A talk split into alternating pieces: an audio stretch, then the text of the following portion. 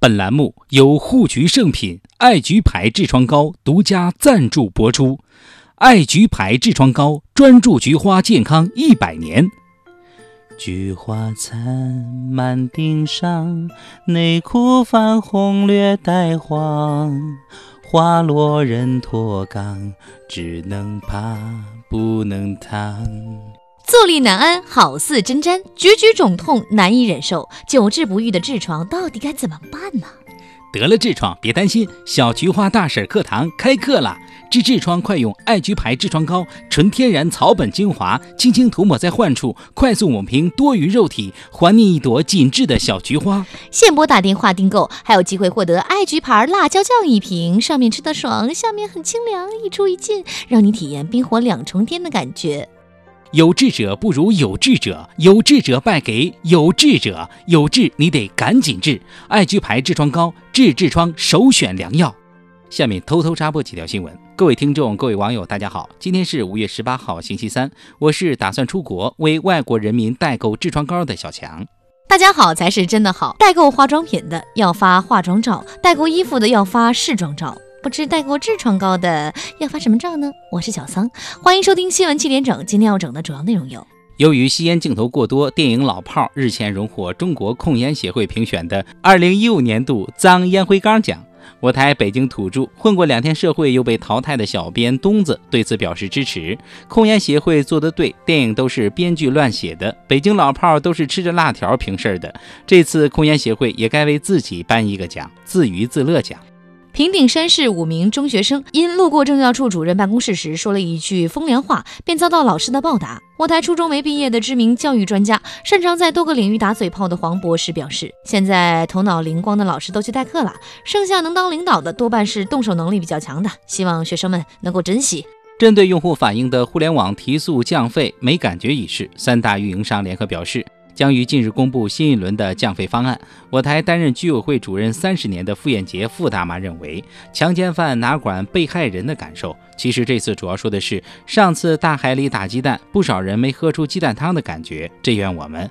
所以我们这次打算推出加强版，再加点紫菜，做个紫菜蛋花汤。近日，一段男子三里屯向女子表白的视频流传网络。该名男子手捧玫瑰花，单膝跪地，正准备喊出真心话时，喇叭里突然响起了收废品旧家电的叫卖声，现场十分尴尬。据我台碰巧在路过现场的聋子老李介绍，女子听到收废品旧家电，就好像被击中了什么要害一样，怒气冲冲地离开了。武汉的刘女士听信偏方，传说吃强碱性的食物有助于怀男孩，于是每天靠海带度日，结果不幸吃出甲亢。我台美女总监曲艺分析认为，虽然重男轻女的思想要不得，但生男生女还真是不一样，因为生男的将来没对象，大脖子也比没对象强啊。有婚恋网站调查显示，超八成的单身男女患有恋爱恐惧症，其中糟糕的恋爱经历和周边人失败的婚恋教训，成为患病的主要原因。对此，我台形象代言人单身屌丝鲁大炮表示强烈反对。他认为，现在单身主要是因为太忙。这年头，有人忙单身，有人忙着结束单身，还有人忙着给别人结束单身。英国伦敦一家裸体餐厅没开业便吸引了近万人的网上预约。面对愈演愈烈的食色市场，我台知名吃货胖编又想起了他埋藏心底多年的愿望：等老子有了钱，就包个专机去日本吃女体城，在七八个大姑娘身上吃重庆火锅，想想都开心。日前，美国首例男性生殖器移植手术成功，有消息称术后患者可以通过服用药物，最终获得完全的生殖能力。我台被嘲讽只有九厘米的胖边对此事表示关注。移植的人挺幸运，但没有人关注捐献人吗？啊好担心未来会有人偷钉钉啊！针对换钉钉一事，我台知名鉴黄专家黄博士认为，其实我国祖先早就完成了这种手术，而且还是换上了动物的钉钉。具体细节可以参见古典爱情动作纪录片《肉蒲团》。下面请听详细新闻。世间之大，无奇不有。重庆徐先生和杨女士听信算命先生谣言，认为儿子五行缺木，执意要将儿子的姓改成林姓，结果遭到派出所民警拒绝。春风吹，战鼓擂，老王下台，老林来。对于民警拒绝给孩子改姓一事，隔壁老林头表示很不满。民警办事应该人性化一点，孩子他妈想叫孩子啥就该叫孩子啥，不然以后孩子统一叫金木造得了。金木水火土啥都不缺。对于这对夫妻的奇怪要求，我台阅人无数的包小姐深感不解。五行缺木，改个名字不就行了吗？为啥非得改姓？如果要改也可以，除非孩子叫林森森，否则我真的建议徐先生去做个亲子鉴定。这位徐先生头上已经长满了绿油油的大森林，孩子为何还五行缺木？我台将继续为您带来跟踪报道，请关注《走进科学》栏目。假作真时，真亦假。据我台著名新闻巨鳄“轻松一刻”七点整栏目透露，马应龙和老干妈有望达成战略合作，共同开拓北美市场。近日，东方闻名的菊花神药马应龙痔疮膏席卷美国一事，引发网络热议。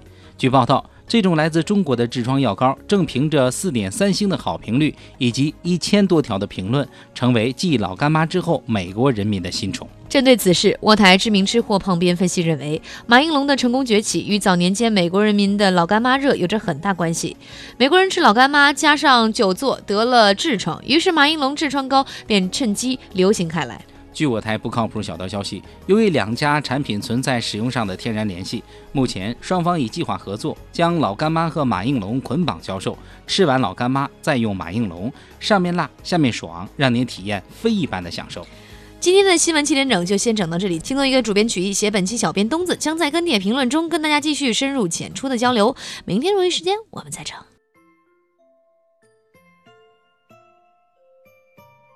小啊，你听说没有？有人因为李妙可微博上留言没有得到回复，一气之下提起诉讼，说这是侵犯人格尊严，要求法律严惩的。呃，我也知道这事儿，不过呀，听轻松一刻那小编秋子说呀，这官司肯定赢不了。他咋着赢？肯定赢不了啊！这万一赢了呢？我听秋子说了，这事儿如果能赢，他就能把王思聪搞到破产。